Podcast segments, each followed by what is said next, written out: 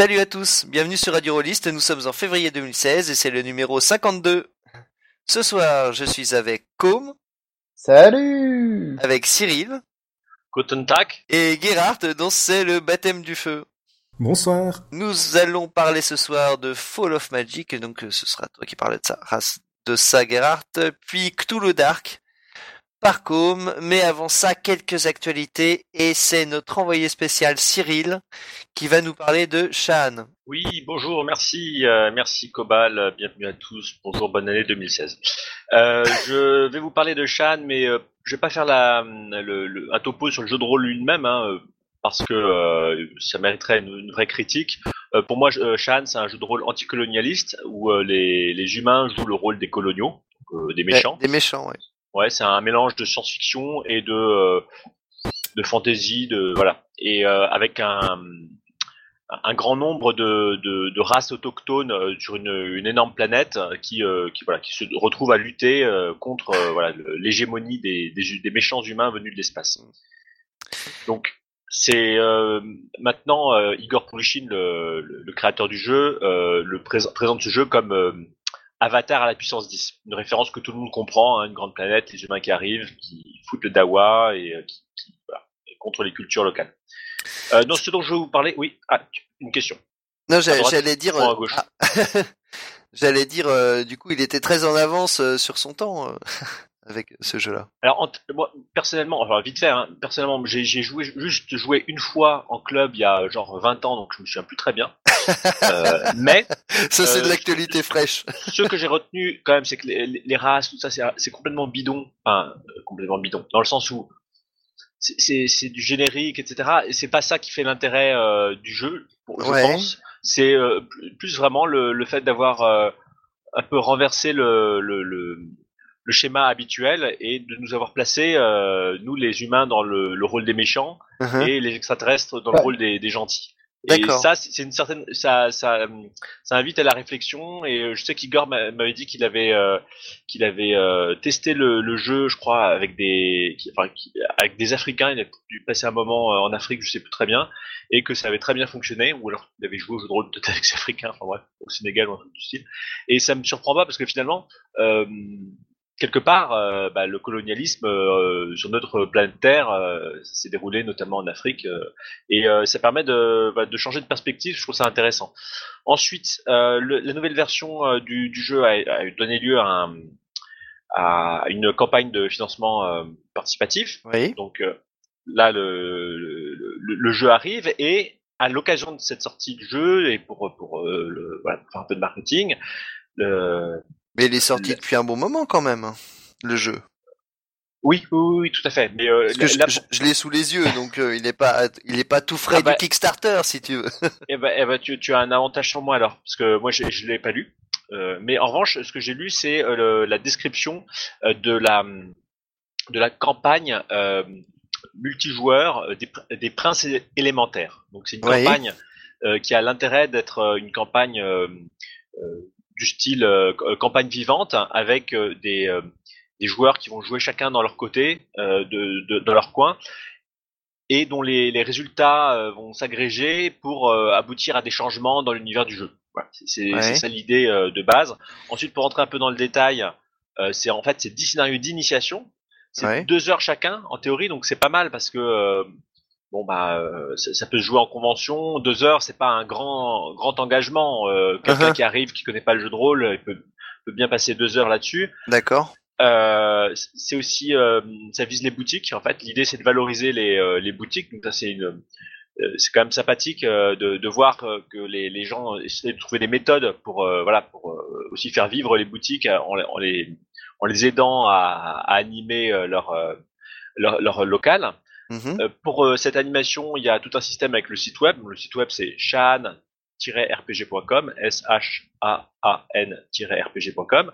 Quand on y va, en fait, euh, on, découvre, outre tout ce qui concerne le jeu de rôle proprement dit, une section qui concerne cette, campagne et on peut s'y inscrire en tant que boutique, en tant que MJ ou en tant que joueur. En tant que joueur, on peut trouver les, boutiques qui participent. en tant que MJ, on peut décider de, de proposer à une boutique euh, d'aller, euh, enfin, de voir les les les, euh, les moments où on peut aller euh, mener euh, des parties en boutique, et puis il faut dire combien de joueurs on est prêt à, à faire jouer, etc. Donc euh, là, ça commence, là, ça commence en février. Hein, donc là, on est en février et ça va durer jusqu'en novembre, il me semble. D'accord. je consulte mes notes, mais, mais c'est quelque chose comme ça. Ils ont déjà prévu des comment dire des conventions, des trucs comme ça dans lesquels ils feront jouer tout ça ou pas? Alors en réalité c'est plus euh, c'est plus centré sur les boutiques, mais les boutiques ont la possibilité d'ouvrir ça à des associations et par ailleurs il faut que je vérifie, mais il me semble que les les, les conventions d'une manière générale c'est pas ça le, le principal focus. Ok. Euh, mais là, par exemple, voilà, je suis sur le site euh, et j'ai euh, en fait, il y a, l'équipe du jeu euh, qui, qui, qui, fait des passages en convention, donc euh, où on peut les rencontrer. Mais sinon, euh, les les les parties ont tendance, je pense, à se dérouler plutôt dans des des boutiques. Enfin, c'est le principe fondamental, je pense, de la de la Ok, d'accord, très bien.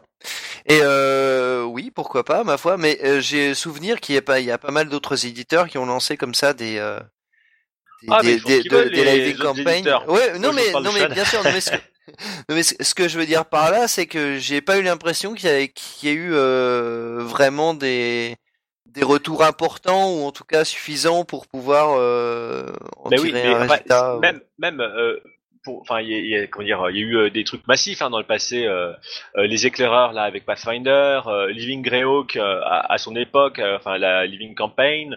Il y, y, avait eu, c'est quoi, l'univers de donjon avec City of Thieves, je sais plus quoi. Enfin, bref, c'est une, toute une longue tradition de, de campagne vivante. ça, ça, dépasse aussi la frontière du jeu de rôle, puisqu'il y a eu, je me souviens qu'à une époque, Games Workshop avait ah. fait des campagnes euh, qui était censé avoir un impact, euh, il me semble, sur l'univers. Euh. Bah après, c'est aussi une pratique qui est bah, courante, peut-être pas, mais en tout cas répandue en littérature, c'est-à-dire les fictions collaboratives, il y en a depuis longtemps et depuis l'avènement d'Internet encore plus.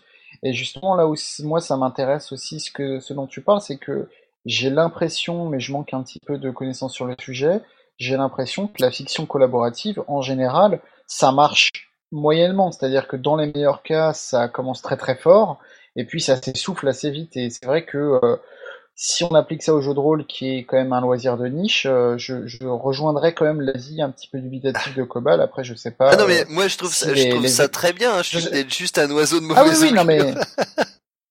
bah, c'est-à-dire, c'est-à-dire, je serais curieux, par exemple, de savoir si les, les diverses expériences passées que tu cites, Cyril, ont été couronnées de succès ou pas, quoi. Euh, je suis pas capable de de faire le bilan de, des trois exemples, trois quatre exemples que j'ai cités. C'est vrai euh, que c'est, je pense, une vraie organisation. Euh, c'est de la même façon qu'on peut pas faire un, un, Kickstarter juste en faisant une vidéo et puis euh, en s'imaginant que ça suffit. Euh, ah zut, bah je vais annuler le mien alors. S'il te plaît, hein. Personne n'a besoin de jouer à Hamster RPG, euh, vraiment. Non, mais j'avais une, une, idée pour une nouvelle édition de Donjons et ah, Dragons. ça, m'intéresse, ça, ça, manque, ça manque J'ai fait une vidéo dans mes ah, toilettes tout à l'heure. Merci pour ce magnifique enchaînement, Com, euh, vraiment. Ah, bah. De toute façon, je pense que j'avais fait un peu le tour du sujet. Enfin bref, si vous voulez découvrir Shan, euh, c'est possible encore, toute cette année euh, quasiment. Et, donc dans les boutiques du coup dans les boutiques. Euh, faut s'inscrire sur euh, rpgcom voilà.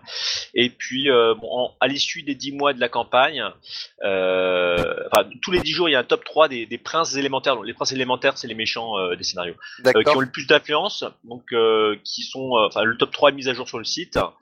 Et au bout de 10 mois, les trois princes sur sur 10 non, le, oui, c'est trois princes sur 10, il me semble, qui ont le plus d'influence, sont impliqués dans trois nouveaux scénarios. Donc c'est une sorte de niveau 2 de la campagne. D'accord. Et à l'issue de ça, euh, le prince élémentaire le plus influent, alors franchement prince élémentaire, euh, voilà, c'est l'exemple typique de, de, la raison pour laquelle euh, euh je suis partagé sur Shan. Je trouve qu'il y, y, a des tas de choses superbes, mais voilà, les, les hommes félins et, et, le, et les princes élémentaires, enfin, j'accroche pas, mais mais des goûts, ah, des. Félin. Je, ça me, moi, ça me fait penser à l'homme Pumas, qui est pas forcément une super référence. Enfin, tout ça pour dire que le, le, le grand méchant gagnant sera intégré dans le monde de Shan et développé dans un supplément de la gamme. Voilà. Donc c'est c'est une histoire aussi pour impliquer les, les joueurs, les, leur faire vivre une, quelque chose. Ensuite, je suis d'accord qu'en termes de je, je suis pas convaincu qu'il va y avoir des, des, des centaines euh, de, de parties. J'en sais rien en fait. Il faudrait voir. Ça, ça, vient de commencer, donc c'est difficile. Oui, de... oui, oui, bien sûr. Bien oui, sûr. non mais euh, encore une fois, hein, c'est je, je me joins à Coppel, c'est-à-dire que c'est pas du tout. Euh, je veux pas du tout dire que c'est pourri comme idée. Au contraire, ça me semble. mais non, mais c'est mais c'est vrai. À force, de, à force de le répéter, tu sais, on, on finit. Par... mais franchement, allez vous faire. C'est vrai. J'ai un très bon ami qui fait du jeu de rôle collaboratif. Et... allez vous faire votre idée vous-même en allant sur chat-rpg.com il y, a, il y a, le tutoriel, euh, la description, et en plus on peut avoir des, des persos pré-tirés. Des, enfin, il y a plein de petites aides de, de jeu. Ce, ce, site est une, une vraie mine pour euh, voilà pour découvrir le, le, jeu. Voilà. Et okay. je m'arrête là. D'accord. Merci Cyril pour ce petit reportage euh, dans un autre univers. Et euh, donc revenons aux Anneaux Dragons.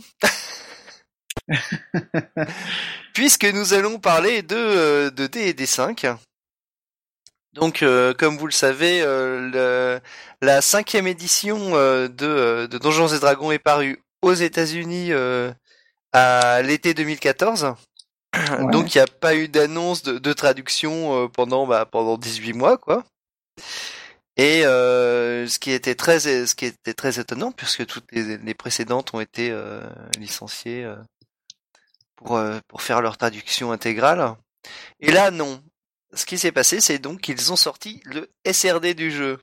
Donc en, gros, c'est le c'est le squelette du jeu, c'est euh, tous ces mécanismes principaux, mais pas du tout toute la viande, donc euh, pas les dons, pas les euh, origines des personnages, voilà.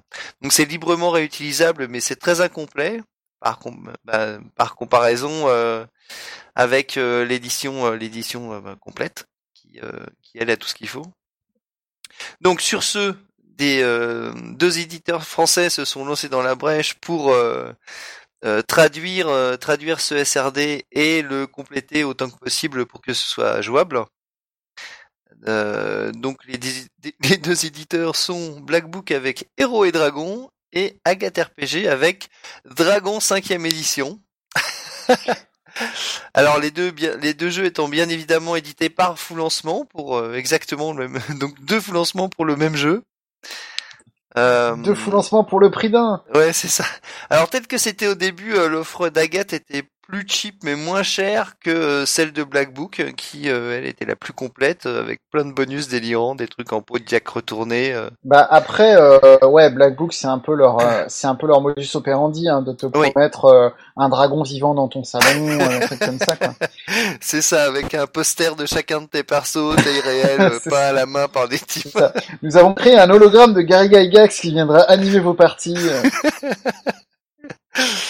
Et euh, donc du coup, euh, les deux les deux trucs se sont lancés en même temps. Alors c'est assez euh, assez intéressant à suivre. Et d'ailleurs à ce sujet, je crois que notre notre nouvel arrivant euh, Gerhard a quelques a quelques infos là-dessus. Oui, en fait, je me suis euh, amusé. Euh, c'est vraiment de l'amusement depuis le début du full lancement, quand j'ai vu à quel point ça castagnait entre les, deux gros éditeurs, à, suivre un peu les stats euh, presque jour par jour, voire parfois deux trois fois par jour, pour voir comment ça évoluait en fonction de la, de la communication qu'ils faisaient, etc. Et euh, je suis ça en parallèle euh, du full lancement euh, de Dungeon World par par 500 nuances de geek, Maître Sin ex narrativiste édition, où ils, où ils impriment finalement la, la, traduction complète de Dungeon World en français, ce qui n'existait pas en vendu ouais. jusqu'à présent. Ouais. C'était gratuit et c'était à 90% complet. Et donc Dungeon World euh, c'est lancé euh, trois jours avant euh, les autres, et puis Dragon et Agathe ont, ont démarré euh, à, à, quelques heures d'intervalle. Euh, donc d'abord Dragon d'Agathe, et puis Black Books avec Héros et Dragon. Alors Black Books a, a connu une montée en puissance directement au bout de, de 5 heures de financement. Ils étaient à, à 350 grosso modo souscripteurs avec 63 000 euros d'engagés tandis qu'Agathe n'était que qu'un peu plus bas du tiers de ça, surtout en nombre de souscripteurs, vu que leur offre étant moins chère, euh, ben, ils engrangent moins de budget également. Ce qui se passe également, c'est que euh, Black Books a fonctionné pas mal avec des effets d'annonce euh, en temps limité sur les quelques heures. Il y avait un, un gros bonus, je ne sais plus le, lequel c'était, mais on avait euh, quelque chose de conséquent euh, si on s'inscrivait euh, avant. C'est l'œuf de dragon. Et ça, ça, ça a fait vraiment fait ce, ce boost de 300 souscripteurs.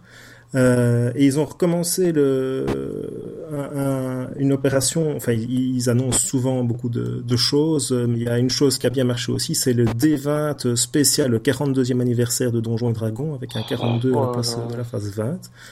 Et ça, ça a fait euh, des, allez, je vais pas dire des centaines, euh, mais si, si, si, je vois euh, ici euh, sur euh, sur quelques heures, sur 12 heures, 100, et c'était la nuit en plus, 100, 148 euh.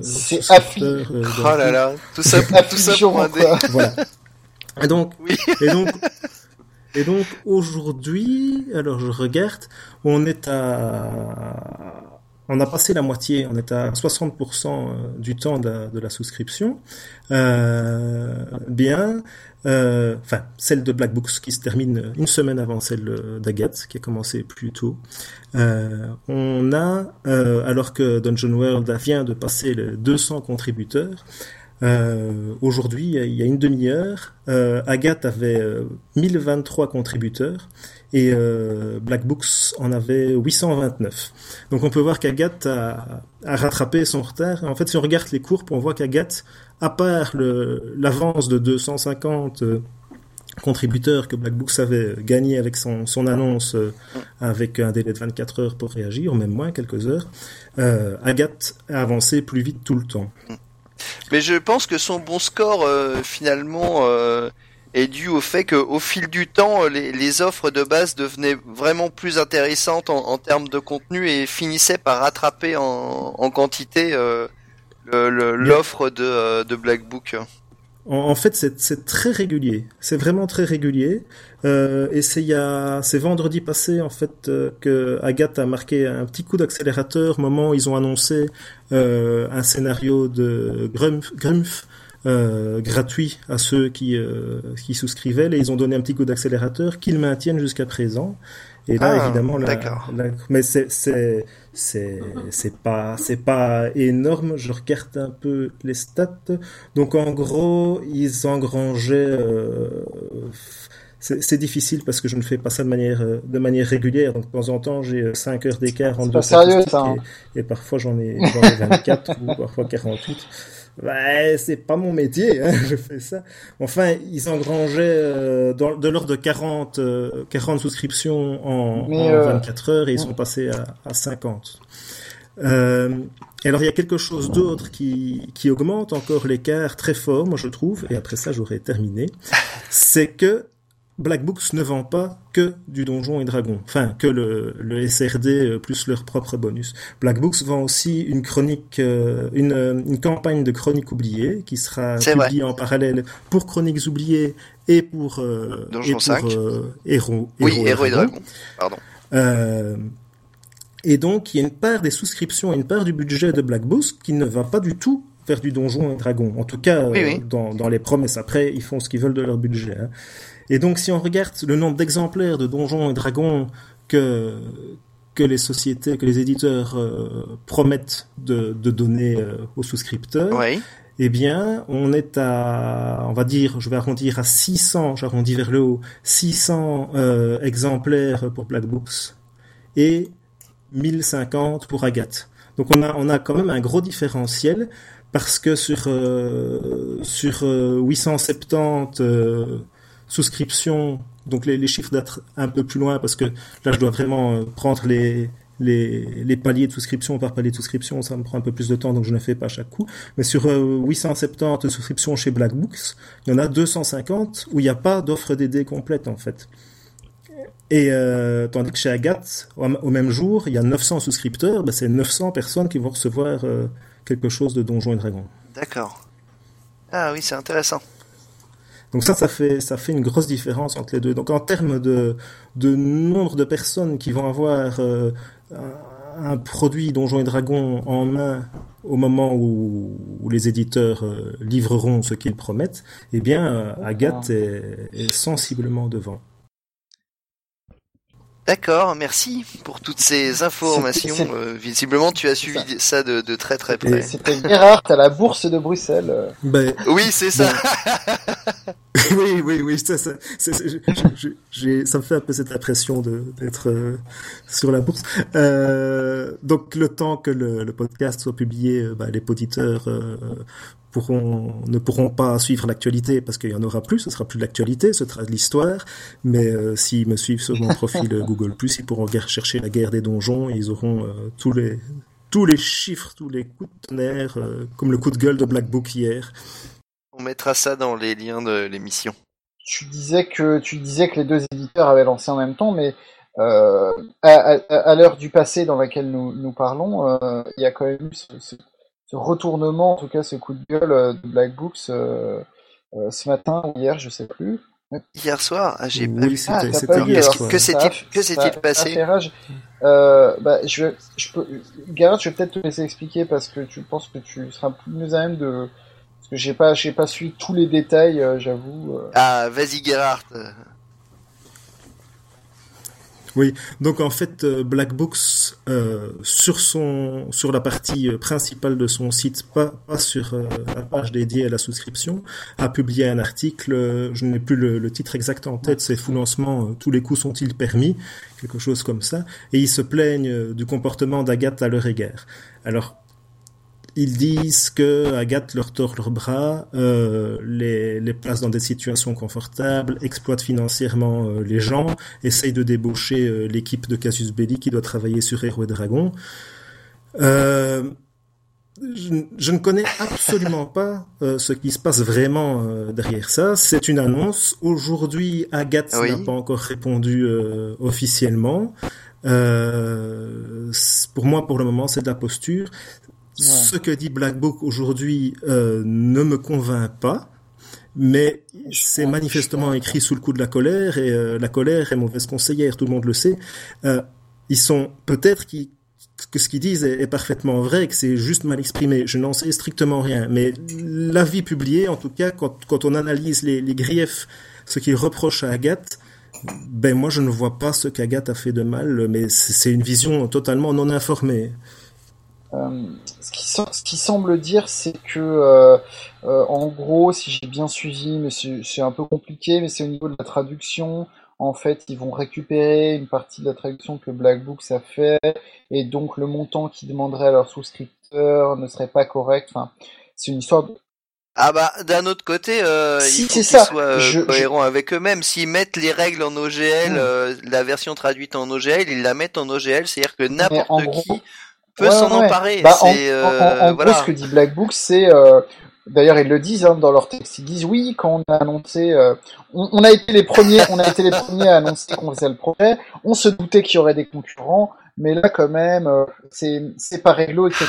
En fait, moi, si tu veux, euh, si tu me permets de, de, de, de Allez, passer sur gueule, parce que je trouve que c'est un parfait exemple euh, de à quel point c'est une connerie euh, le full lancement en général, même si je pense que dans certains cas, en fait le problème c'est que le full lancement dans certains cas est justifié, c'est-à-dire si tu es une petite maison d'édition, euh, tu veux, euh, tu as un projet de jeu de rôle, tu n'es pas sûr du tout que ça va marcher en boutique, tu te dis bon, et ben dans ce cas effectivement peut-être que je pourrais demander aux gens en faisant une bonne campagne de com et tout de, de financer mon jeu c'est pour moi c'est ça que doit être en fait le, le, full- le full lancement c'est un truc euh, c'est en fait tu, tu un mode de financement que tu adoptes parce que tu sais que en adoptant un autre mode de financement ça ne marcherait pas c'est le Mm. c'est Ouais, c'est ouais. le c'est le dernier recours normalement or euh, Ou, al- ou alors euh, c'est ou alors euh, c'est une Bah, posture aussi. oui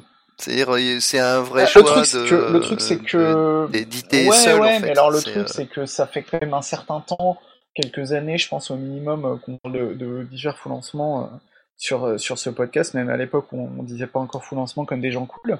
Mais euh, tu vois, Black Books par exemple, pour moi, c'est, je comprends pas, parce que là, on a un cas quand même, où t'as un éditeur important. Black Books, c'est pas un petit éditeur.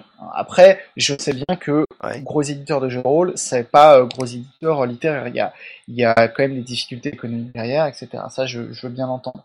Mais quand même, un, un gros éditeur qui a les moyens, euh, qui, euh, ça se voit d'ailleurs dans, leur, dans leurs autres financements où ils t'offrent, comme tu disais tout à l'heure, des, des, gants en peau de buffle et, et des statues en or.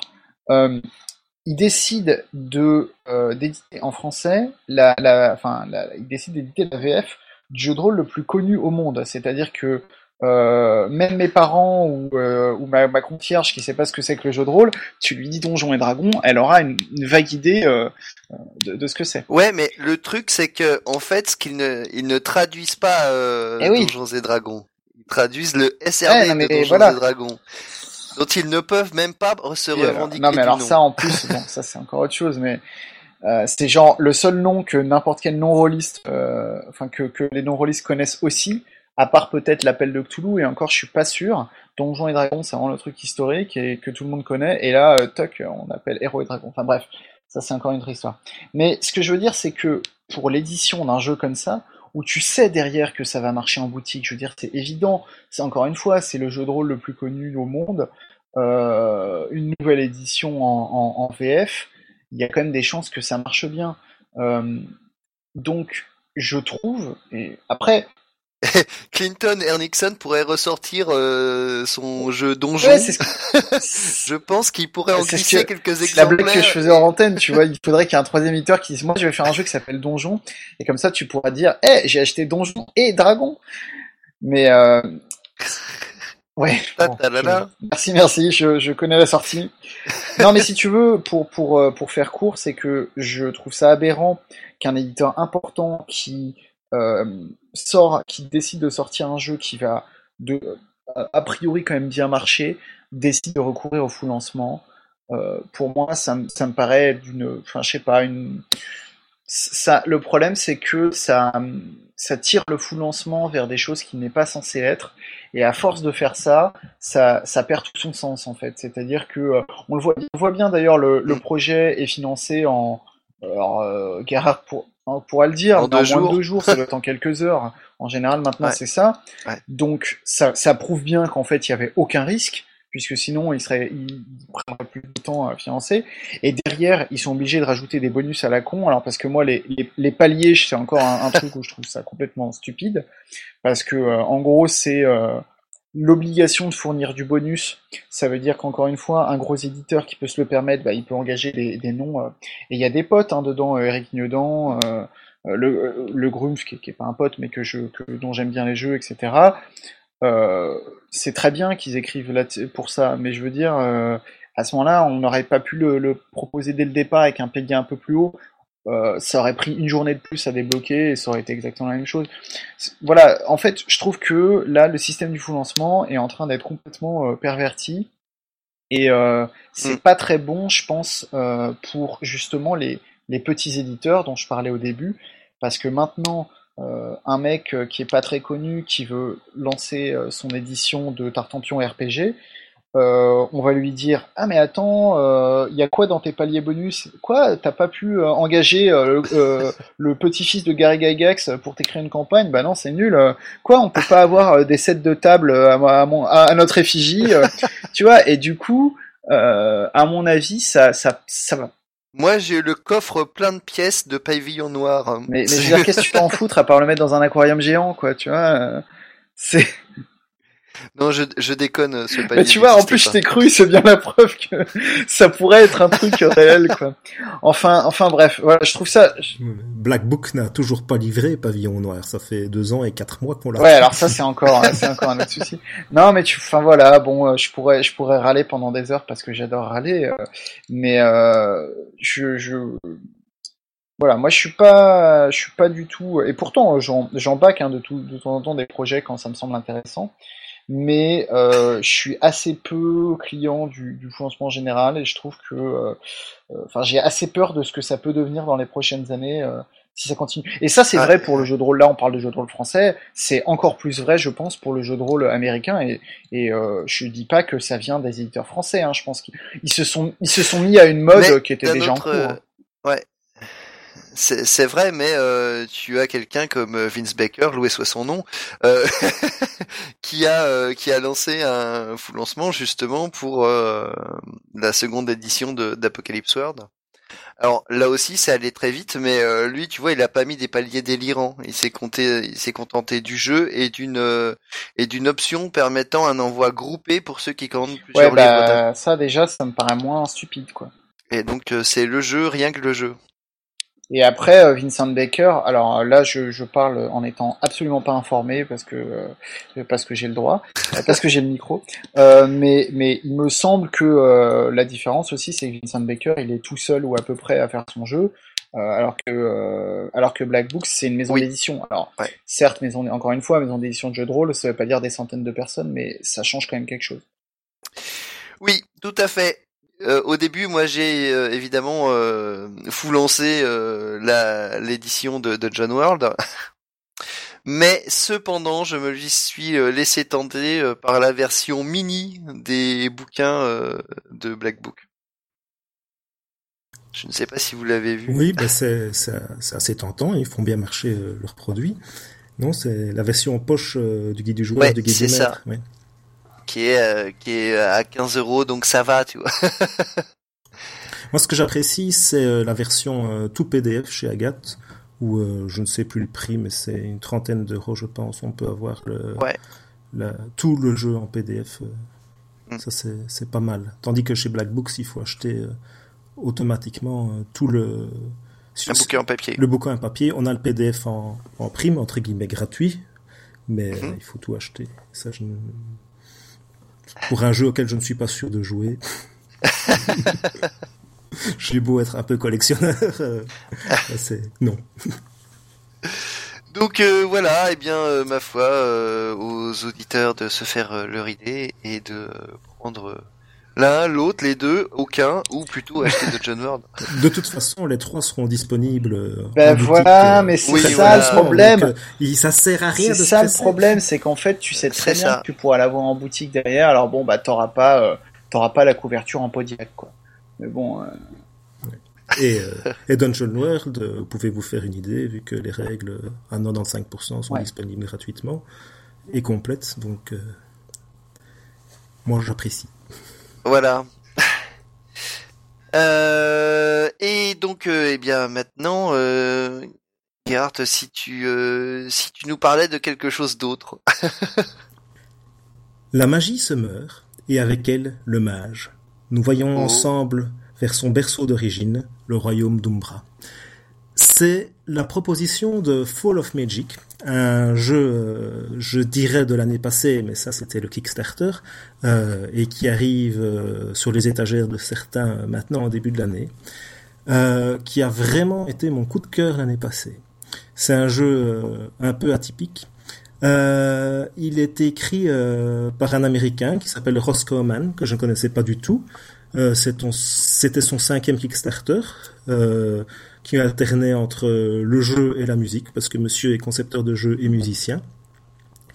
Et euh, quand j'ai vu les recommandations euh, envers le jeu d'Emily Kerbos, de Jason Morningstar, de Geek Death, de l'Escapists Magazine en cours de, en cours de, de Kickstarter, je me suis dit ah, je vais aller voir et je suis tombé sous le charme.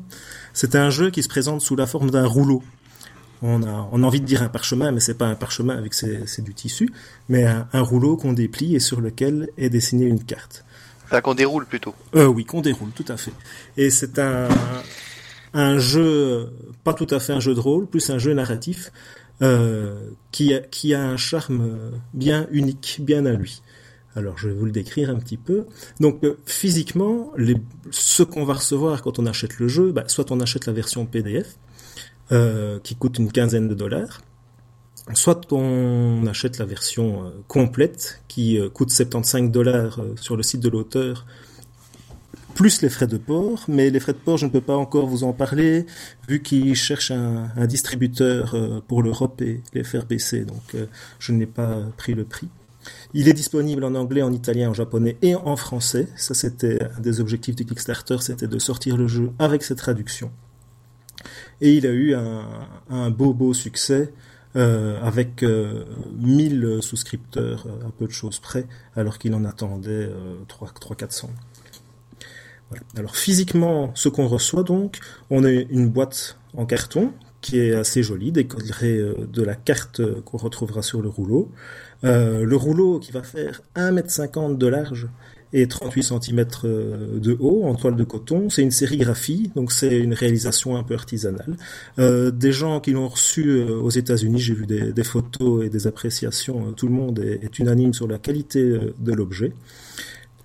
Oui, euh, c'est accompagné euh, de cinq jetons métalliques qui ont été réalisés par les Australiens de Campaigns Coins. Euh, j'ai déjà eu leurs produits en main, c'est pas mal. Apparemment, ceux-là sont bien épais euh, et ils sont gravés avec un motif différent de, chaque côté. Il y a un maigre et malheureux D6, mais c'est tout ce qu'on a besoin, tout ce dont on a besoin pour le jeu. Un sac en toile de jute pour ranger tout ça.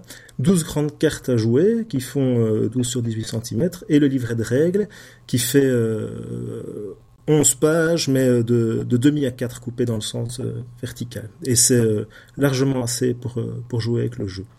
Alors, puisqu'on parle de jouer, c'est un jeu qui se, parle, qui se prend en main très très facilement. On, on, lit le livret tout haut et on commence à jouer au fur et à mesure. Et la première chose qu'on fait, c'est d'ouvrir la carte et de, de créer son personnage.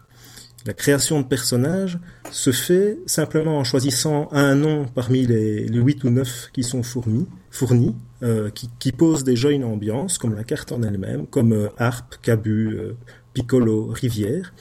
On choisit une origine et un titre. Et au total, il y a cinq origines et trois titres par origine. Donc on peut être l'apprenti de Château Corneille, le porcher d'Orgeville, le fugitif de Fort Tempête, et là, on a déjà créé euh, son personnage.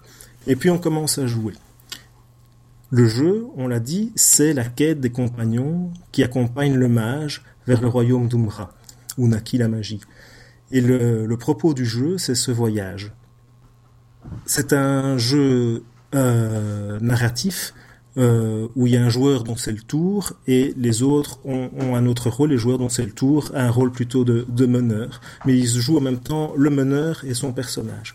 Donc pour commencer le jeu, on place le jeton du mage sur le premier lieu de la carte et euh, le, le, joueur dont c'est le tour place son jeton de personnage sur une des scènes qui est autour de ce lieu. Donc chaque lieu est accompagné de entre 3 à 6 scènes qui pose le cadre dans lequel on va décrire ce qui se passe. Et à partir de ce moment-là, le joueur qui a posé son jeton sur une scène euh, raconte ce qui se passe, raconte son histoire, raconte son entrée en scène de son personnage. Il va essayer d'illustrer ce qu'il fait, ce qu'il pense, ce qu'il ressent, comment il agit, comment il réagit, euh, son apparence. Euh, et il a tout à fait le droit d'impliquer les autres joueurs en leur confiant des PNJ ou en leur faisant jouer leur, leur personnage. Et les autres joueurs ont, sont encouragés à lui poser des questions ou à faire des suggestions. Mais le joueur dont c'est le tour a toujours le dernier mot sur son personnage, bien sûr, et sur euh, tout l'environnement de jeu, comme un maître de jeu traditionnel. Et les autres joueurs ont le dernier mot sur leur personnage. Je parlais de scène, le joueur dont c'est le tour pose son jeton sur une scène. Chaque scène, il y a une petite phrase en dessous qui dit euh, qui donne une instruction, quelque chose qu'on doit placer dans la scène, une question à laquelle on doit répondre. Alors je vais vous donner quelque chose de concret parce que jusque-là c'est très très abstrait. Le premier lieu c'est Château Corneille. Quand on, quand on regarde un peu, on devine que c'est là où vit le mage. Mais ça c'est une interprétation personnelle que je fais euh, à ce moment-là, c'est pas obligatoirement comme ça. Et il y a quatre scènes, la ménagerie, le pont, le jardin des roses, le bassin divinatoire. Et entre, entre, en dessous de chaque scène, il y a une petite phrase comme le pont, votre visage dans la rivière. Et c'est quelque chose qu'on doit placer dans, dans sa narration. Maintenant, on l'interprète comme on veut. Le pont, il peut avoir n'importe quelle apparence, enjamber n'importe quoi. D'ailleurs, c'est peut-être pas enjambé, c'est peut-être passé en dessous d'eux. Votre visage dans la rivière, c'est peut-être le reflet, c'est peut-être euh, il est dessiné sur la rivière, peut-être que vous tombez dans la rivière. Donc on peut on peut vraiment euh, partir dans toutes sortes de directions. Et ce qui fait qu'un jeu qui a l'air assez cadrant comme ça, avec euh, une carte des lieux à suivre, des trajets entre les lieux et des, des instructions, peut vraiment être joué dans des parties très différentes à chaque fois. Est-ce que j'ai été clair jusque-là? Ok, je vais donc poursuivre. Et donc, on va traverser des lieux et on va devoir franchir 13 lieues pour arriver jusqu'à l'autre bout du parchemin, 1m50 de rouleau plus loin, euh, au royaume d'Umbra où se conclura euh, la, la, quête. Il y a plusieurs chemins alternatifs, souvent on a le choix entre deux chemins. Euh, ça fait grosso modo huit chemins différents, si, mais c'est un peu délicat à compter parce qu'il y a quelques subtilités. Et entre autres, un moment où on peut passer de, de l'autre côté du rouleau, parce qu'il y a une petite carte qui est imprimée de l'autre côté du rouleau, cool, où on peut descendre dans les profondeurs pour passer sous la mer au lieu de prendre le bateau. Euh, oui, c'est très très chouette. Je pense que quand on, je pense que le fait d'avoir le jeu euh, physiquement doit changer très fort le, la perception euh, du jeu. Et je suis vraiment impatient de le recevoir euh, dans les semaines qui suivent. Et dans les petites subtilités aussi, il y a euh, des îles quand on traverse la mer, donc on ne passe pas euh, dans les profondeurs. On doit passer par trois îles. Euh, et ce sont les cartes dont j'avais parlé tout à l'heure. J'avais dit qu'il y avait une douzaine de cartes. Donc ces douze cartes, ben on en tire deux aux, à chaque île qu'on doit, doit franchir. On en tire deux au hasard. On en choisit une et on défausse l'autre. Donc à chaque fois qu'on traverse l'océan, eh bien le, les îles qu'on rencontre seront, seront différentes. Alors c'est un, ce que n'est pas ce jeu, c'est pas un jeu où on va pouvoir affronter une opposition. Dans le sens où il y a, y a aucune règle mécanique qui permet de, de gagner quelque chose. Quand on veut gagner quelque chose et que c'est son tour, on le décrit. Et euh, si c'est pas son tour, ben, on essaye de faire agir son personnage de manière à ce que le joueur dont c'est le tour dise, bah oui, ça fonctionne. Euh, donc il y a vraiment pas d'opposition de ce côté-là. Mais euh, c'est un, un, jeu vraiment sur le voyage, sur la découverte des personnages, de leur histoire, euh, des relations entre eux, de comment ils sont et de comment ils vont changer, vu qu'il y a des, des choses qui, euh, qui vont les changer euh, dans le voyage, des choses euh, importantes. Et ça, ça peut être vraiment très différent d'une fois à l'autre. Je l'ai déjà dit. J'ai un exemple qui me revient en tête là. un des lieux qu'on traverse, c'est le bivouac, le bois des brumes. Et l'impulsion, donc c'est la petite phrase qui, qui cadre ce qu'on doit raconter pour le bivouac, c'est ce qui vient à manquer. Dans les parties que j'ai faites, ce qui vient à manquer, c'est classiquement les vivres, c'est parfois les chevaux qui s'enfuient, mais la partie où c'est le soleil qui a disparu du ciel était quand même sensiblement différente. Et, et donc on peut, on peut, on peut voir que avec des, des, des, petites phrases comme ça qui peuvent être interprétées de, de plusieurs manières, ça, ça, ça donne vraiment une ambiance. La phrase donne une ambiance, le dessin donne une ambiance. À mon avis, le parchemin et le jeton en métal doivent donner une ambiance du tonnerre. Et, mais ça, ça laisse énormément de liberté en même temps. Et on sent, euh, pour peu que les joueurs essayent un petit peu, des, des histoires qui, euh, qui s'entremêlent et qui s'enrichissent les, les unes les autres ça reste un jeu, euh, je veux dire, il y a, il y a 11 pages de règles, c'est vraiment, euh, je viens vraiment de vous les résumer et je pense qu'il n'y a rien de plus dedans. Euh, S'il y a quelques conseils euh, de jeu euh, sur le fait de poser des questions, sur le fait de, de faire le briefing, le débriefing, etc. Moi, je pense que c'est un jeu qui peut très bien fonctionner pour l'initiation euh, grâce à cette simplicité, grâce aussi oui. au, au, fait que le, le jeu a un matériel très séduisant, je veux dire, euh, ce, ce, rouleau de tissu euh, qu'on qu déplie, euh, ces jetons en métal, ça, mm -hmm. ça, ça, attire nécessairement l'attention. Le fait qu'on peut poser le rouleau sur la table et commencer à jouer presque sans explication, je pense que c'est très très bien. Maintenant, moi, ça fait 30 ans que je fais du jeu de rôle. Les gens avec qui je jouais, c'est à peu près la même chose. On s'est vraiment très bien amusé. On a fait plusieurs parties. C'est un jeu qu'on peut aborder vraiment avec des manières de jouer différentes. Il y a des gens qui font toute la carte en, en une heure. Euh, moi, je serais plutôt du genre en le faire en, en 9 heures euh, de jeu parce qu'on fait des oh, histoires un peu un peu plus emmêlées, euh, plus riches et qu'on aime bien causer. Hein. Euh... Et tu l'as tu l'as testé combien de fois? Parce que euh, la question. Je... Je l'ai testé trois fois et pour préparer la chronique, j'ai lu euh, des rapports de partie euh, d'autres joueurs. Parce que ce que je me demandais, tu vois, justement, c'est que peut-être le un, un, un, bémol, ce serait le fait que euh, l'enchaînement des scènes est, est, relativement rigide, on va dire, euh, et que donc si tu joues, euh, bon, euh, après il faudrait quand même jouer un, un, nombre élevé de fois, mais si tu joues par exemple 10 fois, est-ce que au bout d'un moment il n'y a pas le fait que tu sais plus ou moins ce qui va arriver ensuite, et donc une certaine voilà. latitude Alors, Oui et non. D'ailleurs, une fois où je jouais, il y avait un, joueur qui avait été voir euh, la fin de la carte et qui par conséquent posait dans, son histoire des, présages et des, signes de ce qui allait arriver. C'était assez chouette parce que ça, ça tombait assez bien après. Euh, donc, je vais, pour répondre à ta question, poursuivre l'explication des règles. Donc j'ai expliqué, le premier joueur pose son pion, il raconte sa scène, il passe, il place la petite instruction euh, style votre visage dans la rivière, et puis il passe son tour au joueur suivant, qui place son pion, qui fait sa narration. On fait le tour de table. Quand le tour vient à un joueur qui a déjà son jeton sur la carte, il a le choix soit en placer son jeton sur une scène, la même ou une autre, ou la même qu'un autre joueur, soit faire avancer le mage. Il décrit que le voyage se poursuit. Et à ce moment-là, on retire les jetons de personnages de la carte et on avance que le jeton du mage vers le lieu suivant, en choisissant éventuellement euh, gauche ou droite selon le chemin. Mais ce qui va faire la variété, parce que c'est vrai que les lieux vont s'enchaîner, il y a, il y a huit chemins différents, euh, plus la variété apportée par, euh, par les îles, c'est qu'au sein d'un lieu, on ne va pas nécessairement choisir les mêmes scènes. Donc il y a trois à six scènes par lieu, et euh, si je prends la scène A une fois et la scène B une autre fois, ou l'ordre dans lequel ça, ça va se placer, euh, ça va avoir des conséquences euh, différentes sur l'histoire. Comme c'est des petites indications euh, très succinctes et que ça peut être interprété de manière très différente, on peut vraiment avoir une histoire qui part euh, dans, dans toutes les directions. Maintenant, c'est clair, c'est pas le jeu qu'on va jouer euh, toutes les semaines pendant un an. Là, c'est non. Même si ça peut être très varié avec. Oui le nombre de mots présents. Euh. Tout à fait. Et ce, ce qu'il y a aussi, c'est que c'est un, un, plaisir euh, de jeu spécifique, c'est presque contemplatif comme ça. Hein. On écoute les, les, histoires des autres, on essaie de les emmêler euh, aux siens, et quand on, quand on joue, on joue en même temps le monde et son personnage, donc on a un peu comme un auteur de roman qui essaye de bien illustrer son personnage et son évolution.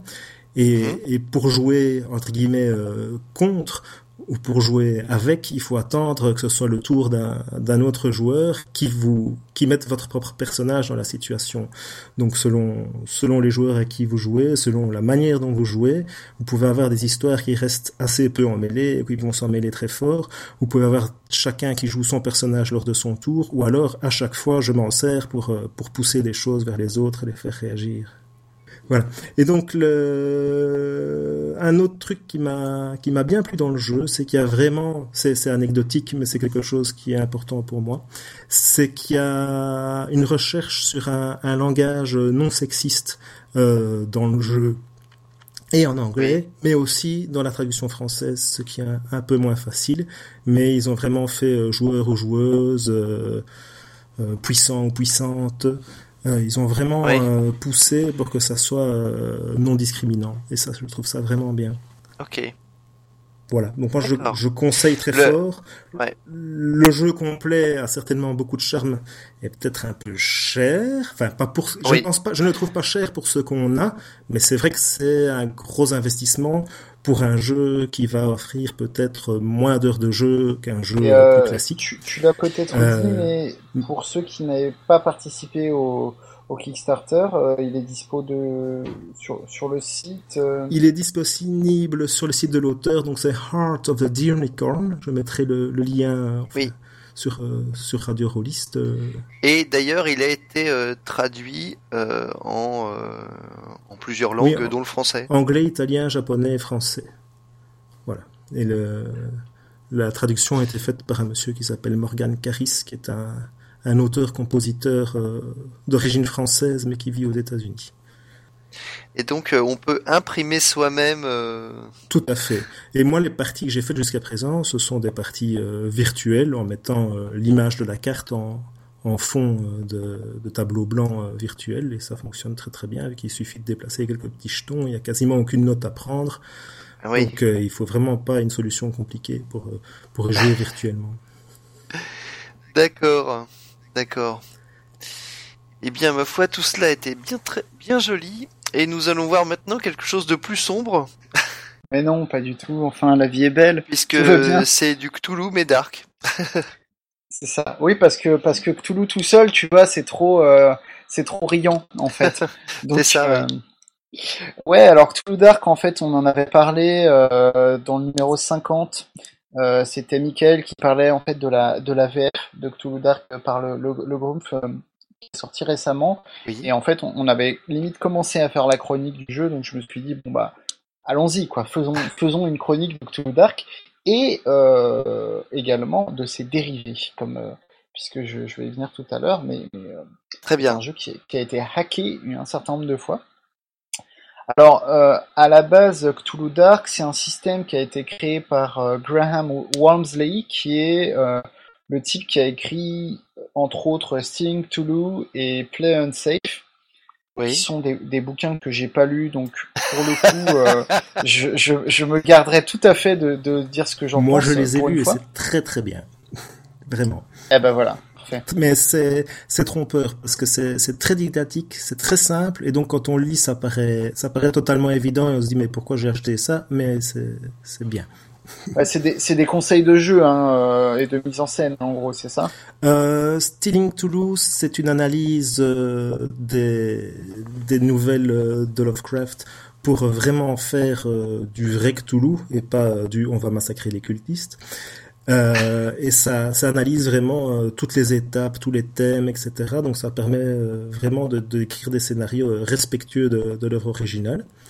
Euh, Play c'est euh, un, un primer, euh, une initiation à l'improvisation, jeu de rôle, euh, qui traite euh, de, de divers euh, sujets. Je l'ai lu il y a longtemps, donc je n'ai plus la table des matières en tête, mais ça parle entre autres de, ne pas se préparer, de ne pas dire non. Donc c'est des conseils qu'on a entendus beaucoup depuis, mais aussi de jouer avec le, le statut de son personnage, personnage de haut statut, de bas statut, etc. C'est pas mal fait. D'accord. D'accord. Bah, justement, euh, euh, il me semble que Cthulhu Dark euh, avait été publié euh, à l'origine au sein de euh, Stealing Cthulhu. Euh, et euh, maintenant, donc c'était en 2010, hein, maintenant, c'était il y a 6 ans. Et il a été depuis, euh, pas réédité, mais, mais disons détaché de ce livre pour euh, être disponible gratuitement sur Internet, sur le site de l'auteur. C'est un système euh, simple qui, est, euh, qui tient sur deux pages à 4, enfin sur une page à 4 recto verso. C'est un système simple et un système brutal, c'est-à-dire que c'est un système qui est fait effectivement pour émuler les histoires de Lovecraft, dans lesquelles euh, la folie ou la mort, ou parfois la folie et la mort, euh, ne sont jamais très loin. Donc c'est vraiment fait pour ça, et dans ce sens, à mon avis, ça, remplit le contrat. Alors, à la base, c'est simple, vous avez euh, tout se passe avec deux ou trois dés à six faces, c'est-à-dire que euh, quand tu veux faire quelque chose que n'importe quel être humain peut faire, tu lances un dé. Et si euh, l'action que tu veux réaliser euh, fait partie de ta, de ta profession au sens large, donc si t'es euh, si t'es policier que tu veux tirer avec une arme à feu ou alors interroger un suspect par exemple, tu lances un deuxième dé. Et euh, c'est le résultat le plus haut parmi ces deux dés qui qualifie euh, ton succès. Il faut, sa- il faut savoir que c'est un, succès- un, pardon, un système dans lequel tu ne peux pas échouer. C'est-à-dire qu'un 1, ça n'est que euh, une réussite à un cheveu. Tu réussis, mais tu réussis de, de vraiment de justesse. Et un D'accord. 6, ça va être une réussite extraordinaire. Euh, et ça, ça marche pour les scènes d'action, pour les enquêtes, pour tout. En fait, c'est marrant parce que ça me fait penser un petit peu à une espèce de version simplifiée du système Gumshoe, puisque dans Gumshoe, le système est, dé- est- est, euh, est séparé en deux. Tu as la partie enquête où les PJ ne peuvent pas échouer, ils ne peuvent, euh, puisque la, la- une des maximes hein, du système Gumshoe, c'est euh, ce qui est important, euh, ce n'est pas de trouver des indices, c'est ce qu'on fait avec. Donc en gros, tu ne peux pas échouer à trouver les indices. Mhm. mais dans le système Gumshoe, tu peux échouer par exemple lors de, la, lors de scènes d'action. Donc en fait, tu vas avoir des scénarios typiques où l'enquête se passe bien, tu ramasses les indices, mais c'est au moment de la scène où il va falloir être confronté au big boss de fin ou au méchant, euh, scène d'action, donc que l'échec est, possible. Là, dans, dans Stealing, euh, dans Cthulhu Dark, l'échec n'est jamais possible. Euh, donc que ce soit de l'action ou de l'enquête. Cela dit, Et du coup, euh, d'où vient le, le- le- Eh ben- l'horreur Eh ben justement, en fait, euh, je dis ça, c'est un peu trompeur parce qu'en fait, il y a quand même une possibilité qui n'est pas vraiment un échec, mais disons euh, une progression dans la déchéance de ton personnage. Et ça, ça vient notamment avec le dé de folie. Parce qu'en fait, tu as un troisième dé, qui est le dé de folie, qui conseille de prendre une couleur différente, par exemple verte. Oui. En fait, quand tu es prêt à risquer ta santé mentale pour réussir quelque chose, pour réussir une action, tu inclus ce dé de folie à ton, à ton jet. Et si c'est ce dé-là qui fait le plus haut score, ça va euh, déclencher un jet de folie, qui est l'équivalent du, jet de San hein, pour l'appel de Cthulhu classique.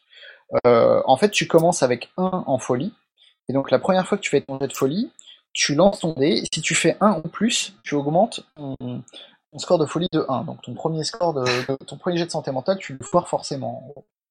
Euh, et ensuite, en fait, il faudra faire égal ou super, il faudra faire pardon égal ou inférieur à ton à ton score actuel pour réussir.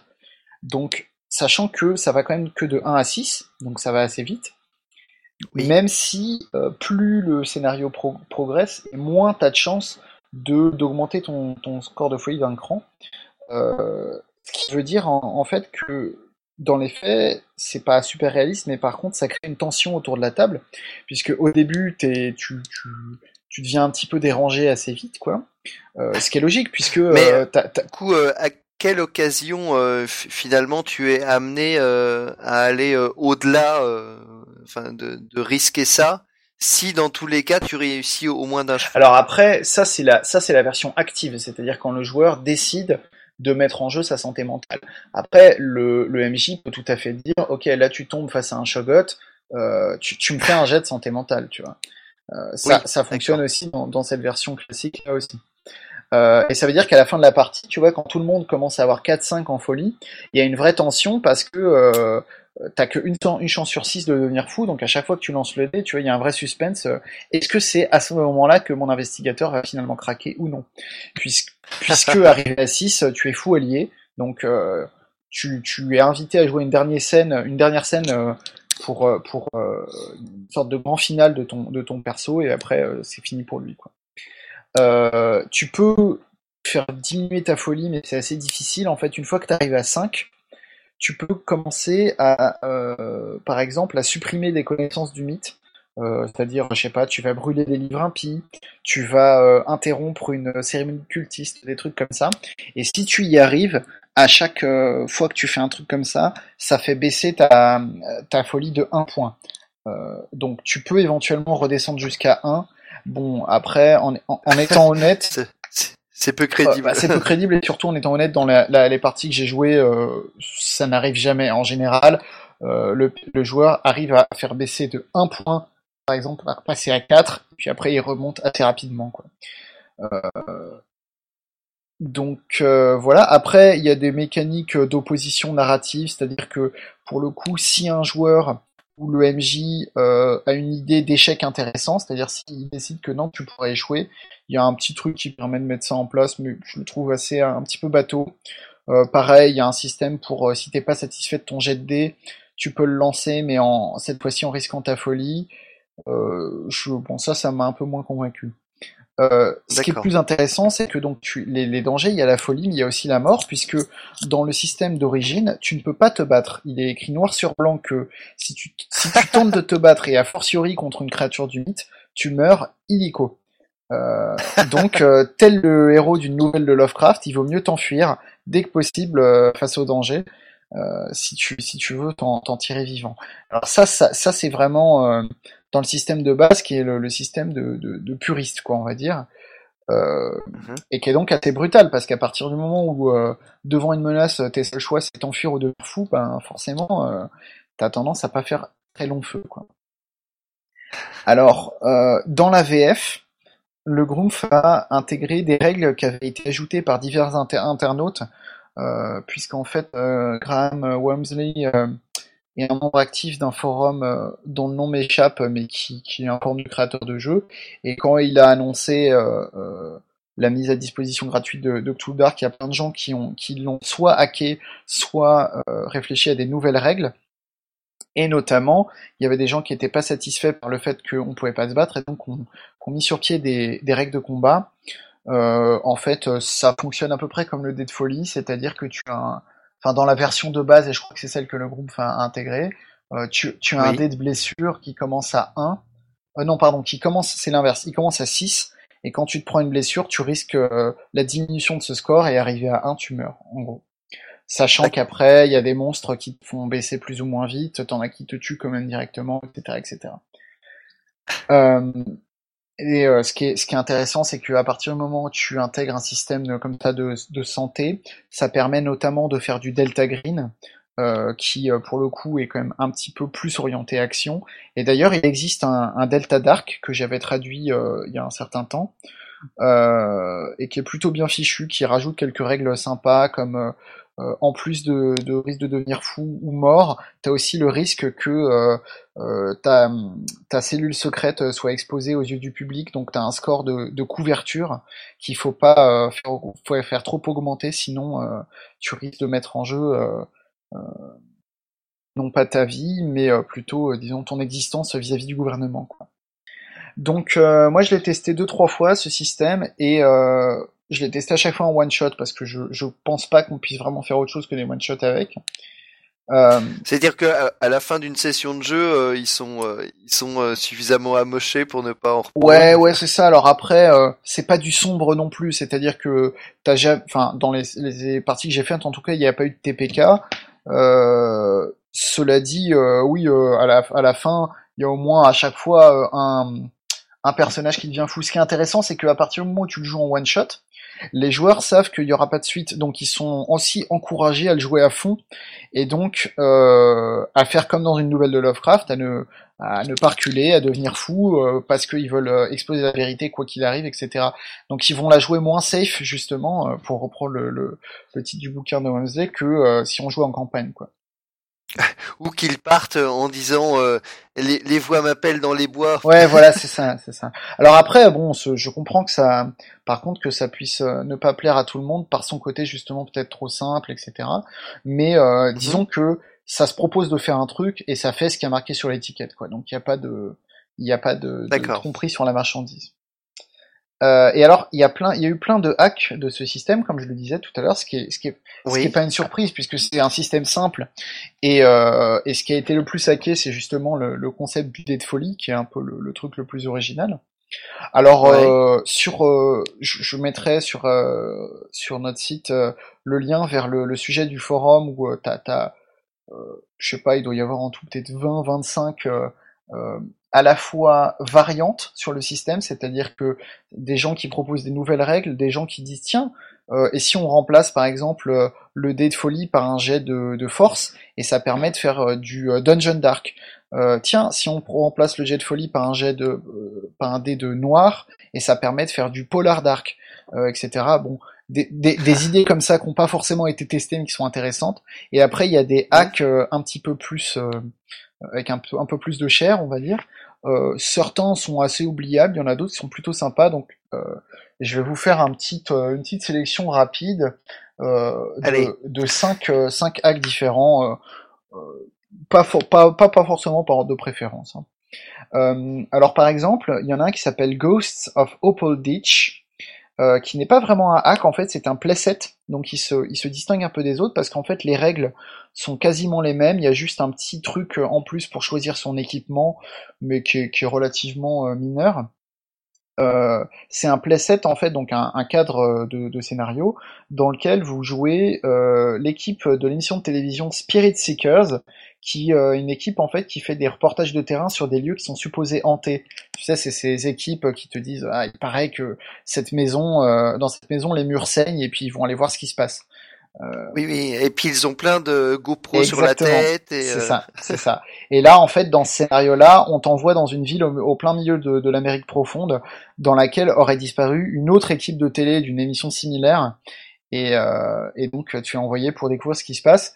C'est sympa, enfin je trouve que le, le, le voilà le, le, setting est assez sympa. Après c'est pas vraiment un hack hein, puisque c'est juste un cadre de jeu un peu plus euh, un peu plus restreint que le, le truc d'origine.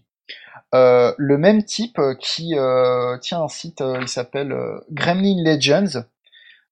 et ce même gars a écrit un jeu qui s'appelle Star Wars The Dark Times, donc un jeu qui permet de, jouer à Star Trek, hein, comme son nom l'indique. Euh, et là, le jet de, pardon, le dé de folie est remplacé par un dé de force. Euh, c'est un dé euh, qui commence à 6, et en fait, si tu fais une action qui te ferait glisser du côté obscur, le dé risque de diminuer, donc toujours sur le même Ah, sur, sur le mal. même truc que je disais tout à l'heure, jusqu'à 1, et quand tu tombes à 1, bah là tu deviens très méchant, tu te mets à porter des casques sombres, il y a des risques que tu tues des membres de ta famille, enfin bon voilà. Tu lances des éclairs Ouais, avec les doigts, ça, enfin bon. Il y a des règles de combat et de blessure, hein, évidemment, euh, pour un jeu Star Wars, euh, avec un, un petit addendum, par exemple, ils disent que si tu te bats avec un sabre laser, euh, ça peut te tuer en un seul coup, parce que c'est quand même un peu l'arme de badass, quoi. Euh, Il y a une mini règle pour gérer les armures, donc je dis euh, pourquoi pas, tu vois, ça peut être, ça peut être marrant. Euh, si tu veux jouer peut-être du Star Wars un peu un peu gritty, euh, je sais pas, c'est Ouais. bon voilà le le, le le le coup du Dead Force me paraissait intéressant. Euh, là où c'est plus intéressant à mon avis et un peu dans la même optique, c'est le jeu qui s'appelle Dark Ronin, dont j'ai pas réussi à, retrouver le nom de l'auteur. Et là le dé de folie, euh, enfin c'est plus un dé de folie, c'est plus un dé de force, c'est un dé de face, c'est-à-dire un dé d'honneur, enfin de, de garder la face quoi. Euh, en fait, euh, les règles, encore une fois, le précisent noir sur blanc, ce dé est tout ce qui importe. Puisque tu joues un, Ronin, là, ça va être un petit peu émuler l'ambiance à la L5R, où, euh, en fait, euh, vraiment, si tu perds la face, c'est c'est fini pour toi, quoi. Euh, si tu perds ton, ton Oui. honneur, euh, t'as intérêt à te faire ses poucous pour, euh, pour euh, garder un, un restant d'honneur dans la mort, mais c'est vraiment ce qui est le plus important. Euh, et là, c'est plus intéressant pour moi que le côté euh, tu vas passer du côté obscur puisque ça ça rentre vraiment dans la euh, non seulement dans dans il y a un côté mécanique mais ça rentre vraiment dans la logique du jeu. Et d'ailleurs, euh, c'est le seul hack que j'ai repéré qui modifie euh, les autres dés également. Je rappelle que dans la version d'origine, c'est tu lances un dé si l'action est humainement possible et un dé si tu as les compétences professionnelles pour le faire. Là, ça Oui. change complètement, c'est-à-dire que tu vas lancer un dé si l'action est honorable, un dé si tu utilises la flatterie ou les armes, et un dé si tu es prêt à risquer de perdre la face. Donc, du coup, c'est une, c'est une, même une logique complètement différente parce que est-ce que c'est c'est pas toujours possible de faire une action qui est à la fois honorable et dans laquelle tu vas utiliser les armes, par exemple? Donc, en, en général, il va falloir choisir si euh, tu fais un truc un peu dégueulasse ou euh, tu vas flatter quelqu'un, etc. Mais tu le fais d'une manière où ton honneur est sauf.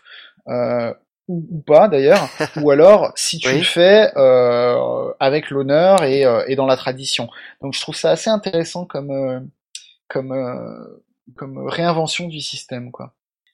Et donc là aussi, euh, finalement, le personnage, il va être conduit à sa déchéance. Ah voilà, là encore une fois, l'idée c'est que et ça ça ça se ça se comprend dans ce que je viens de dire, c'est-à-dire que Mm. euh, quoi que ce soit que tu veuilles faire, il y a un moment euh, où euh, tu peux pas être honorable tout le temps. C'est un peu, en Voilà. fait, c'est un peu la logique de L5R euh, en version euh, avant rapide. C'est-à-dire que dans L5R, c'est un peu la même chose. Tu peux rester honorable, mais c'est quand même assez difficile. Là, c'est carrément bon ben quoi qu'il arrive, tu finiras euh, par te bourrer la gueule euh, au saké dans un dans un bar quelconque euh, avec ton épée bréchée dans le dos, euh, à moins que euh, tu aies le courage d'en finir à genoux sous la pluie euh, dans un chemin boueux. Euh, mais dans tous les cas, ça finira pas bien pour toi. Quoi. Euh, et en passant, je mentionne aussi euh, Ghostlines Dark, qui est un hack du JDR euh, Ghostlines de John Harper, euh, qui était déjà assez simple. Alors je le connais pas trop, euh, Ghostlines, qui est, qui est disponible aussi gratuitement. Je l'ai lu rapidement, mais j'en, j'en, voilà, j'y ai pas joué ni rien.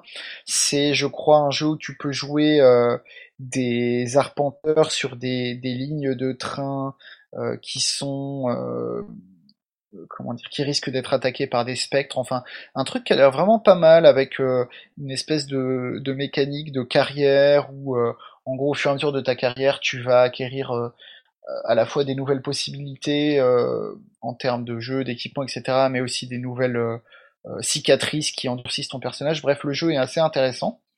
Euh, ce sera peut-être l'occasion d'y revenir euh, plus tard. Là, euh, bon, on simplifie un, un JDR déjà, simple.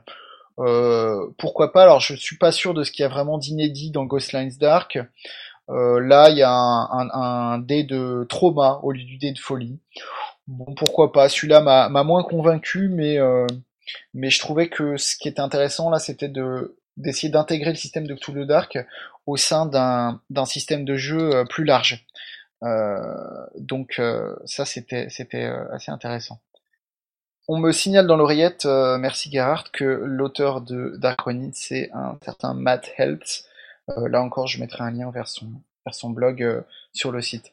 Et alors, je voulais finir avec mon hack préféré, qui, parle de voyage dans le temps, évidemment, ce qui me permet de, continuer ma, chronique progressive des, jeux sur le voyage dans le temps.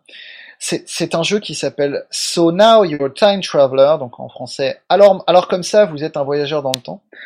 Euh, et euh, c'est un jeu, enfin vraiment, je trouve que c'est un petit bijou de, de, game design. Même si j'y connais pas grand chose, je me permets encore une fois de, de parler sans trop y connaître parce que j'ai le micro. Euh, c'est un jeu qui se, qui se présente là aussi sous forme d'une page A4 recto verso un jeu dans lequel vous incarnez un voyageur temporel, un voyageur temporel qui est sa propre machine, c'est-à-dire qui peut voyager par la pensée, puisque, comme le dit euh, le background du jeu, euh, le problème avec les machines temporelles, c'est que le premier truc que tu fais quand tu tombes sur un moyen de voyager dans le temps, c'est de voyager dans le futur jusqu'à trouver une, machine temporelle mieux que la tienne et tu la piques. Alors que si tu es ta propre machine à voyager dans le temps, bah tu n'as plus tu n'as plus ce problème. Euh, c'est un jeu en fait qui se propose euh, la tâche admirable de simplifier à l'extrême le jeu Continuum, dont je parlerai dans une future émission, euh, et, et, qui est un qui est au jeu de rôle ce que Primer est au, est au film sur le dans le temps, c'est-à-dire quelque chose d'assez admirable, mais je suis pas sûr que ce soit tout à fait jouable. Enfin, on, en reparlera au moment voulu. Là, dans dans, euh, Euro Time Traveler, que je me permettrai euh, à partir de maintenant d'abrévier par SNIT, euh, dans SNIT, donc, tu es défini par deux choses. D'une part, ton âge, qui va de 1 à 6. Ton âge, c'est ce qui détermine en fait tout ce qui est déjà arrivé dans ta vie. Euh, donc en fait, toutes les choses qui vont te permettre de jeter un dé au moment opportun, c'est des genres de traits. C'est-à-dire, euh, euh, si ton âge est de 2 par exemple, tu vas noter 2, ça veut dire déjà que tu vas être un, tout jeune adulte, hein, euh, puisque arriver à 6 c'est quasiment la mort, euh, la vieillesse c'est la mort. si tu as 2 en âge, tu vas noter sur ta feuille deux faits qui te sont arrivés. Par exemple, je sais pas, j'ai combattu un gang de mutants dans, au 51e siècle, ou alors euh, j'ai séduit Marie-Antoinette, par exemple. Je prends deux exemples complètement à la con.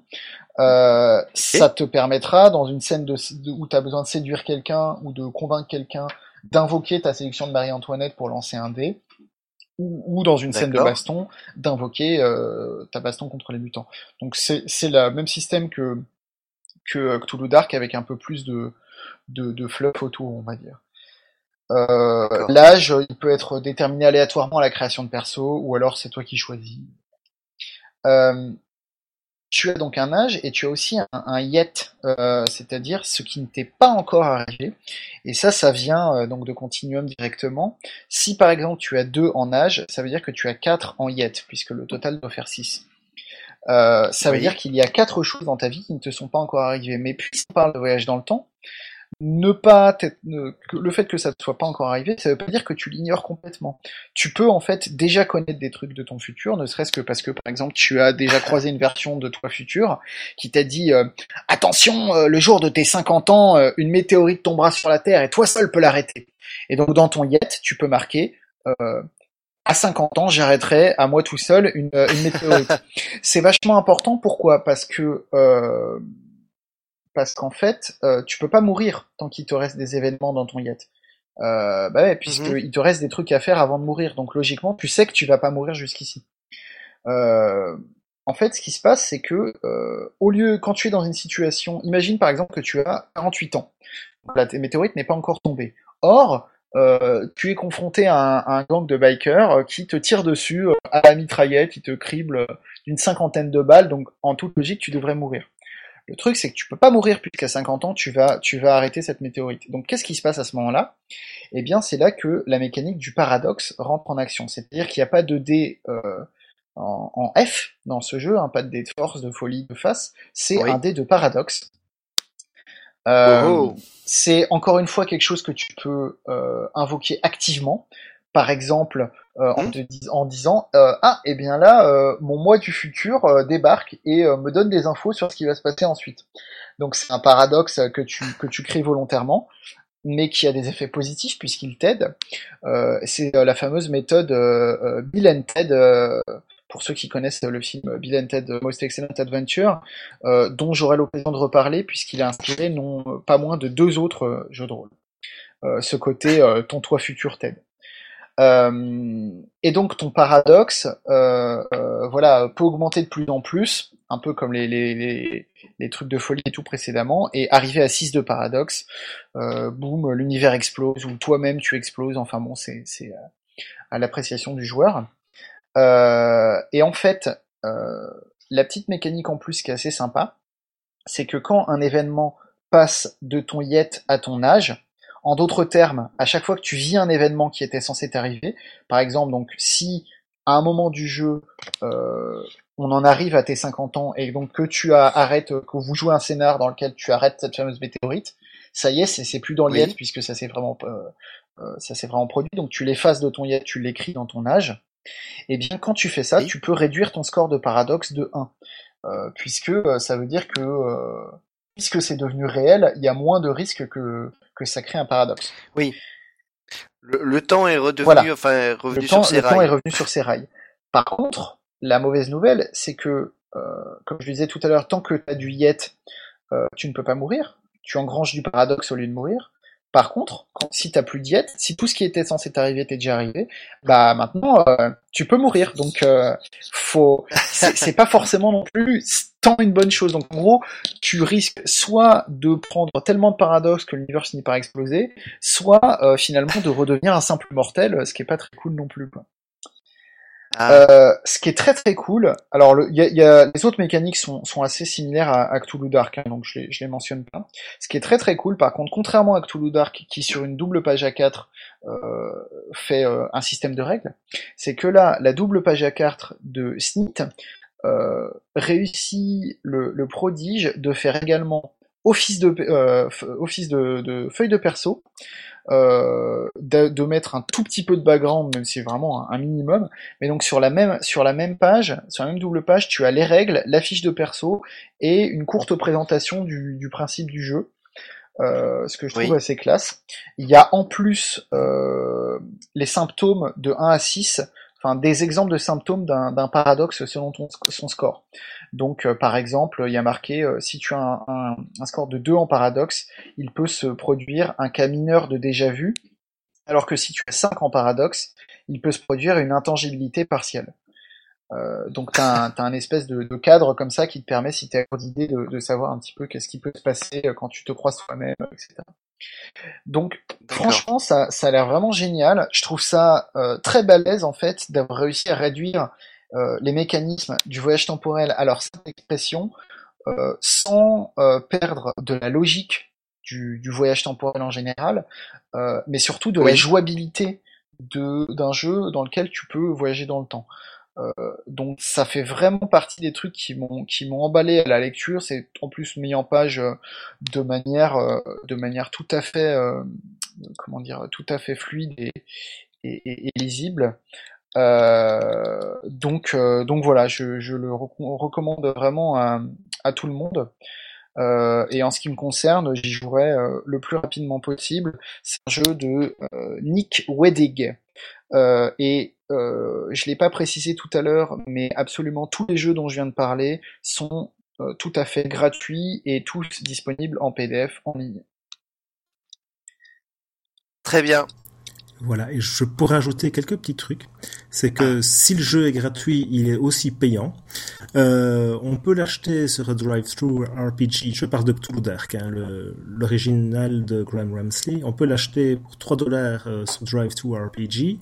Euh, pour soutenir l'auteur, c'est peut-être une bonne idée parce qu'il est en train d'écrire une version euh, plus épaisse du jeu, avec grosso modo euh, les mêmes ah. règles, juste des explications un peu plus claires sur certaines choses, quelques petits ajustements.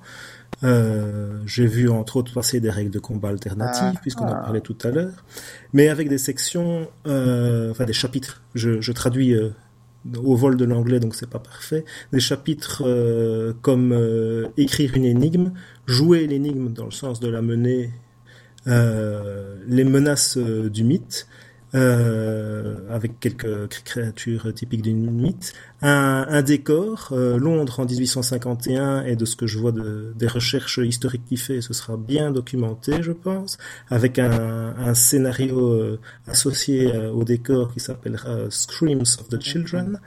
Et il est assez loin dans la rédaction, de ce que je vois. Il est en train d'éditer les choses. Et puis il écrira un autre décor, euh, Mumbai, en 2037, avec un, scénario aussi, mais ça, il n'a pas commencé à l'écrire. Il pense euh, libérer bientôt une version de playtest, je suppose qu'il faudra la lui demander. Euh, il dit ça fait cinq ans que, que les règles sont en train de tourner, elles, elles fonctionnent bien, mais c'est toujours mieux de vérifier. Mais alors, euh, je comprends pas le, le, le, lancement pour ce jeu. Il est lancé quand en fait euh? Ah, ça, je ne sais pas s'il y aura full lancement et, euh, et je ne sais pas quand. Il dit de, de ne pas trop euh, devenir impatient, qu'il y a encore euh, du travail. Non, non, mais je, je, plaisante. Au contraire, je trouve ça très noble okay. de sa part euh, de prendre son temps euh, pour livrer un produit de qualité. il l'avait dit hein, à l'époque de Cthulhu Dark que euh, il avait dit euh, ce jeu a été euh, testé des, dizaines de fois en convention et marche super bien. Les règles que je vous propose marchent super bien. En fait, à l'époque, je me souviens que il avait prévu de sortir deux autres suppléments entre guillemets de Cthulhu qui se, je me souviens plus comment il s'appelait, avec justement des règles en plus, etc. En précisant ces règles-ci, par contre, n'ont pas été testées de manière aussi extensive, donc vous les rajoutez à vos, risques et périls. Il est vraiment assez, assez euh, soigneux et consciencieux, on va dire, de, de ce qu'il met et ce qu'il met pas dans son jeu. Quoi. Oui, j'aurais dit humble ouais, et perfectionniste. Oui, et il envisageait, mais je ne sais pas si c'est si d'actualité parce que ça date de, de, février 2015, d'écrire un chapitre sur euh, sur comment euh, hacker son jeu et comment créer ah bah, des, faire, des décors pour son jeu mais ces chapitres ne sont vraiment pas encore écrits. Bon, d'accord, merci. Euh, comme tu as terminé? J'ai terminé. Eh bien, ma foi, euh, cette émission est terminée. Elle était un peu plus courte que d'habitude. Euh, mais j'ai l'impression que tout mais le monde est fatigué. Mais tout... non, non, elle était un peu plus courte, mais tout aussi bonne. C'est pas la longueur qui compte, hein, toutefois. Eh bien, c'est sur ces paroles pleines de poésie que nous allons euh, arrêter là. Euh, je vous remercie de nous avoir suivis. On vous dit à la prochaine fois. Et voilà, à bientôt. Salut. Ciao. Au revoir.